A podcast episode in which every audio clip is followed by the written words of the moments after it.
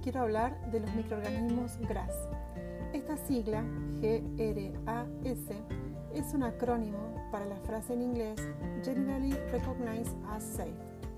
Según la FDA, cualquier sustancia que se agregue intencionalmente a los alimentos es un aditivo alimentario y que su uso está sujeto a la revisión y aprobación previas a su comercialización por parte de los organismos reguladores, a menos que esta sustancia sea reconocida como segura.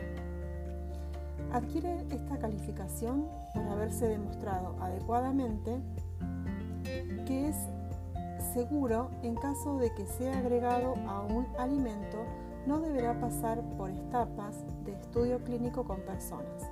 Directamente podrá agregarse al alimento y consumirse. Un microorganismo GRAS pueden ser las bacterias lácticas, por ejemplo, las lipidobacterias que se agregan a los alimentos lácteos como probióticos. También la levadura, Saccharomyces cerevisiae, es un microorganismo GRAS. Si bien uno de sus usos más importantes es el de la fermentación alcohólica, se lo puede utilizar para la obtención de levaduras comerciales, es una fuente de vitaminas y minerales en la dieta de las personas y también se lo utiliza como aditivos en los piensos de animales. Bueno, interesante, ¿no?